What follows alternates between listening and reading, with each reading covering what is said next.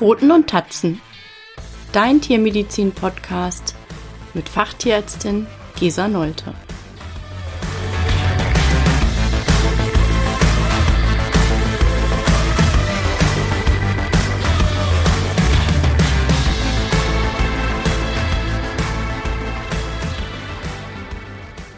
Hallo und herzlich willkommen. Heute geht es um die Blutarmut, fachlich auch Anämie genannt.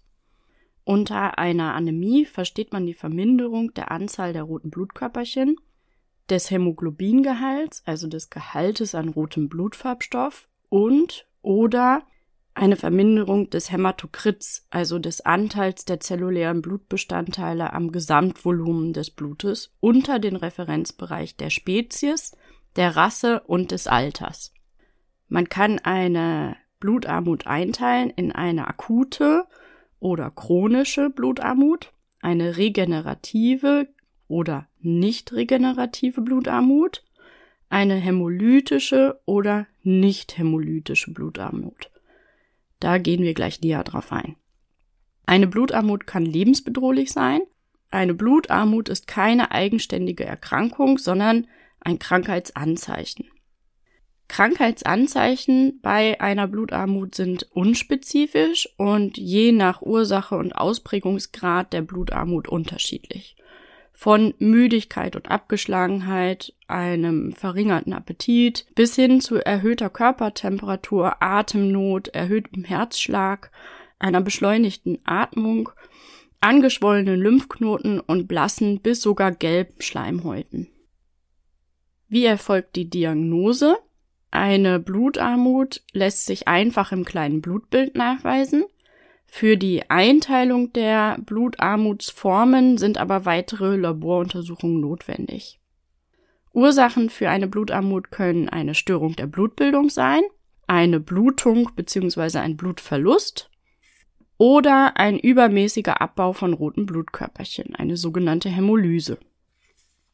Störungen der Blutbildung können zum Beispiel bei chronischen Krankheiten, zum Beispiel Infektionserkrankungen oder Entzündungen auftreten, bei chronischen Niereninsuffizienzen, Autoimmunerkrankungen, Schilddrüsenunterfunktionen, bei Tumoren oder bei unterschiedlichen Mangelanämien wie dem Eisenmangel, dem Vitamin B12-Mangel und dem Folsäuremangel bei verschiedenen Knochenmarkserkrankungen und bei Intoxikationen mit verschiedenen Chemikalien oder Toxinen. Eine Blutung bzw. ein Blutverlust können bei Verletzungen auftreten, bei blutenden Tumoren, zum Beispiel der Milz, des Magen-Darm-Traktes, der Nieren oder der Blase, bei Blutgerinnungsstörungen und bei Parasitenbefall mit Flöhen, Zecken und Würmern. Ein übermäßiger Abbau von roten Blutkörperchen kann bei verschiedenen Autoimmunerkrankungen auftreten, bei einer Infektion mit Blutparasiten wie zum Beispiel Babesien, Ehrlichien oder Anaplasmen, bei einer Intoxikation mit verschiedenen Chemikalien oder Toxinen und auch bei verschiedenen Tumoren. Für die Einteilung der Blutarmutsformen sind weitere Untersuchungen sinnvoll und notwendig. Die wichtigste Frage ist, ob das Knochenmark aktiviert ist und eine erhöhte Zahl an roten Blutkörperchen nachproduziert. Die Anwesenheit von jungen, unreifen roten Blutkörperchen, sogenannten Retikulozyten, kann in einem speziell gefärbten Blutausstrich überprüft werden.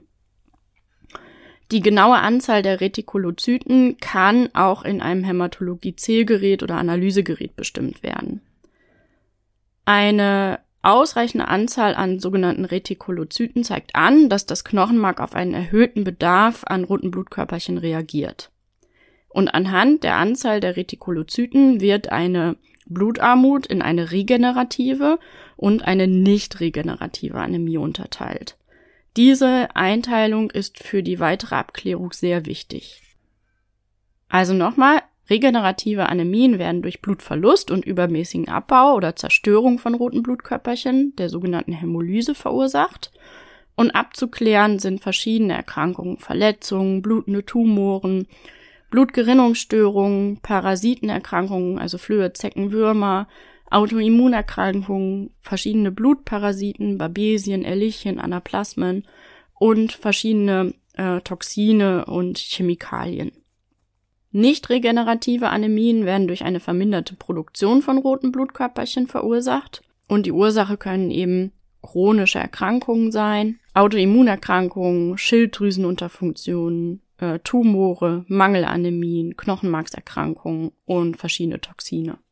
Wie wird eine Anämie behandelt? Wenn die Blutarmut deines Tieres so schwerwiegend ist, dass sie lebensbedrohlich ist, kann eine Bluttransfusion notwendig sein. Die dient der Stabilisierung deines Tieres, bis die Ursache der Anämie festgestellt ist. Eine Bluttransfusion kann direkt nach einer Blutgruppenbestimmung durchgeführt werden. Eine weitergehende Behandlung wird nach Abklärung der Grundursachen festgelegt. Das kann oft einige Zeit in Anspruch nehmen und es sind engmaschige Kontrollen ähm, deines Tieres und seines Blutbildes notwendig. Ich hoffe, diese Podcast-Folge hat dir einen ersten guten Überblick über Blutarmut beim Hund gegeben. Weitere tiefergehende Podcast-Folgen werden folgen.